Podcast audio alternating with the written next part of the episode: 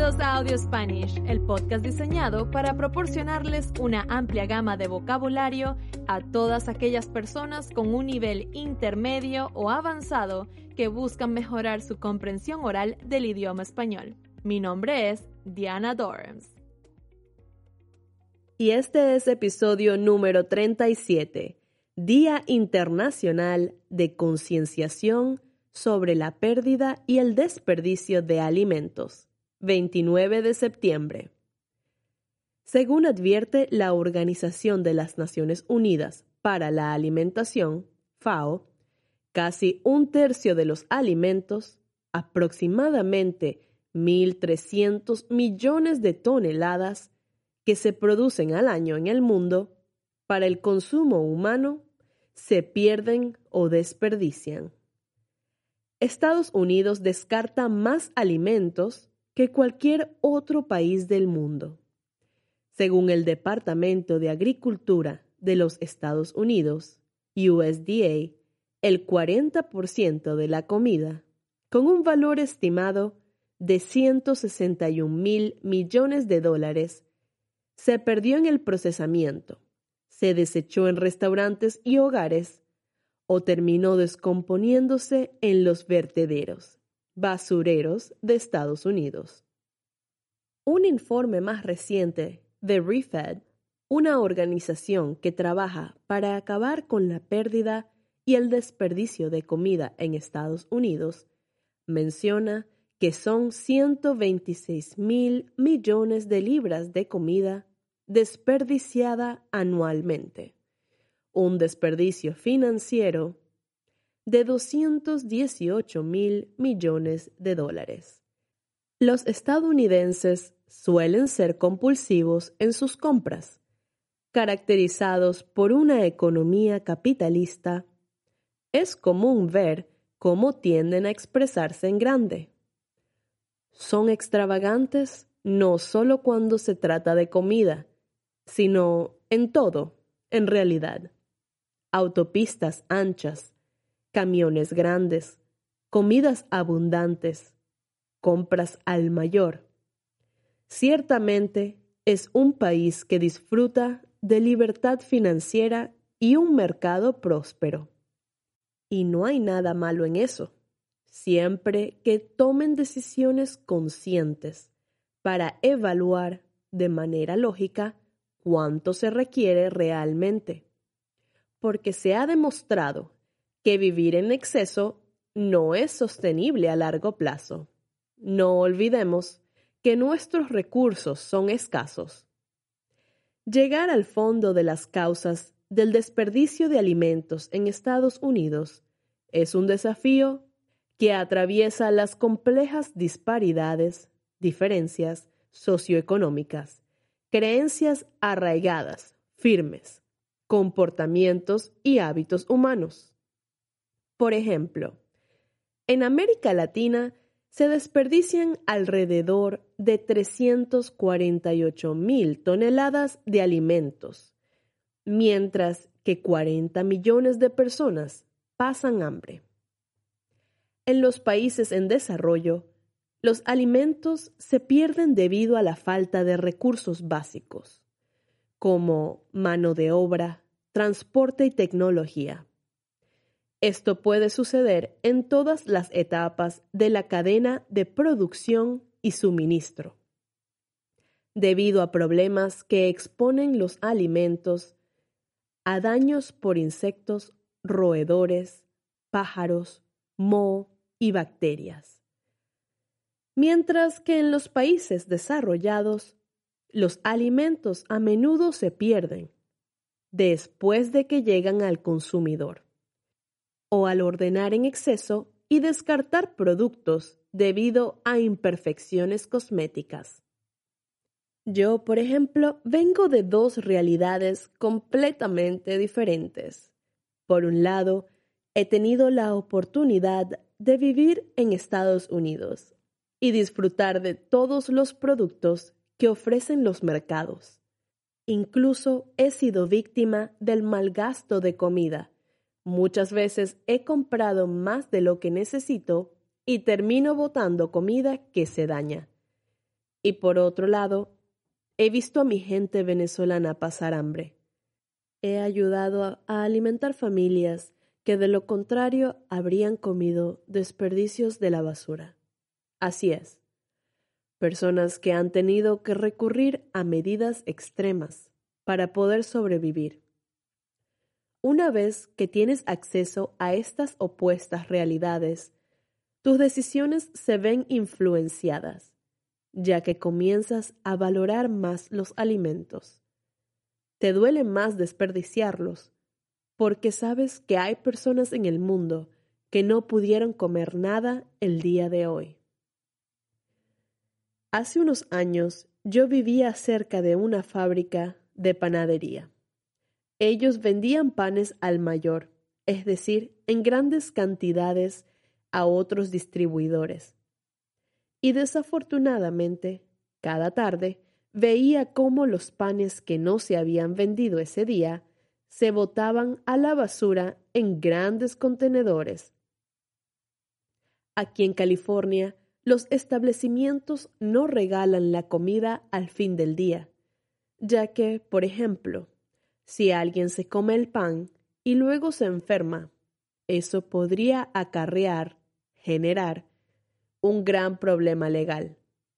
Es por eso que organizaciones sin fines de lucro se ofrecen como intermediarios para asumir las responsabilidades y ayudar con los trámites legales y así hacer llegar la comida a personas que la necesiten. Por ejemplo, AmpleHarvest.org, una organización que trabaja para disminuir el desperdicio de alimentos en Estados Unidos, encuestó recientemente a un gran grupo de agricultores y les preguntó si estaban dispuestos a donar el exceso de productos a una despensa de alimentos. Y casi el 83% dijeron que sí. Algunos países de todo el mundo están por delante en lo que respecta a la gestión del desperdicio de alimentos. En Dinamarca, por ejemplo, se puede usar una aplicación en el teléfono para encontrar restaurantes y panaderías que están a punto de cerrar y así comprar la comida restante a menor precio. Francia exige que los restaurantes donen alimentos que corren el riesgo de ser desechados, pero que aún son seguros para comer. Sabemos que el desperdicio de alimentos tiene consecuencias ambientales irreversibles, irreparables. Desperdicia el agua y la energía necesarias para producirlos y genera gases de efecto invernadero el 11% de las emisiones mundiales, como el metano, el dióxido de carbono y los clorofluorocarbonos, que contribuyen al calentamiento global. Los alimentos que se encuentran en descomposición en los vertederos, basureros, también producen contaminación por nitrógeno, que provoca la proliferación la reproducción de algas.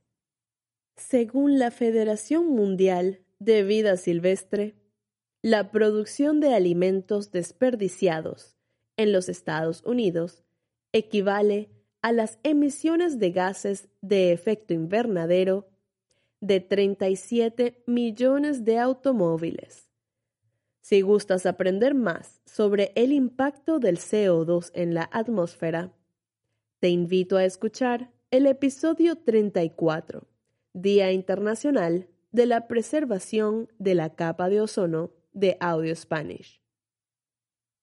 ¿Sabías que los productos de alta calidad van a los supermercados más prestigiosos?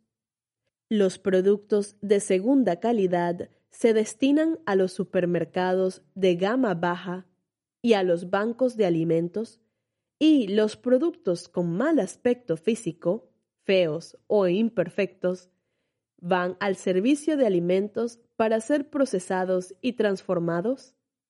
Piénsalo. Cuando vas a comprar comida, siempre buscas esas verduras y frutas que se ven asombrosamente bien. Lo que no sabes es que al comprar frutas y verduras imperfectas, puedes reducir el desperdicio de alimentos al evitar que esos productos terminen en un basurero. Créeme que en Venezuela la gente no se preocupa por las características superficiales de los productos. Allá se consumen los productos sin importar tamaño ni forma. Muchos simplemente no se pueden dar el lujo de escoger. Otra forma en que puedes ayudar es comprando directamente a los agricultores en el mercado local o congelando alimentos que no se pueden comer de inmediato, pero que se pueden consumir en una fecha posterior. La jerarquía de recuperación de alimentos desarrollada por la Agencia de Protección Ambiental de los Estados Unidos, EPA, es una pirámide invertida que prioriza la prevención y luego el desvío de alimentos desperdiciados. Los pasos son 1. Reducir la fuente, el volumen de comida generada. 2. Combatir el hambre en la población y donar la comida a quien lo necesite. Recuerdo que cuando era una estudiante y aún no trabajaba, yo contaba con el banco de comida de la escuela. Y no me da pena admitirlo. Más bien quiero resaltar la importancia y el agradecimiento que tengo hacia aquellas personas que donaban comida para que estudiantes como yo pudiésemos nutrirnos. A veces no nos damos cuenta del gran impacto que podemos generar en nuestra comunidad con nuestros pequeños actos. 3. Alimentar a los animales con las sobras de comida. 4. Usos industriales para aprovechamiento energético. Las ciudades como Suecia, por ejemplo, utilizan el desperdicio de alimentos para generar combustible para el transporte público de autobuses. 5. Composteo, es decir, crear abono para las tierras. 6 el basurero o incineración, que es quemar los residuos cuando ya no hay otro uso para ellos. Las diferentes etiquetas para la expiración de alimentos confunden a las personas y en un esfuerzo por no arriesgarse a la posibilidad de una enfermedad transmitida por los alimentos, la descartan en la basura. Por ejemplo, Mejor consumir antes de. Describe la calidad cuando el producto puede no tener el sabor o el rendimiento esperado, pero es seguro de consumir. Y utilizar antes de. Se aplica a los pocos productos que son altamente perecederos, que expiran rápido y deben ser consumidos antes de una fecha fija. En conclusión, el mejor enfoque para reducir la pérdida y el desperdicio de alimentos es no crearlos en primer lugar. El desperdicio se puede evitar mejorando el desarrollo de productos, el almacenamiento, la compra o pedido, el mercadeo, el etiquetado y los métodos de cocción. Si el exceso de comida es inevitable, dónalo a organizaciones de lucha contra el hambre para que puedan alimentar a las personas necesitadas.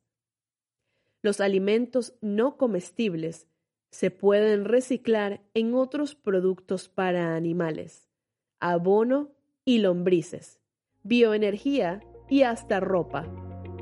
Y esto ha sido todo por hoy. Se despide su amiga Diana y recuerda compartir estos episodios con personas que se puedan beneficiar del contenido.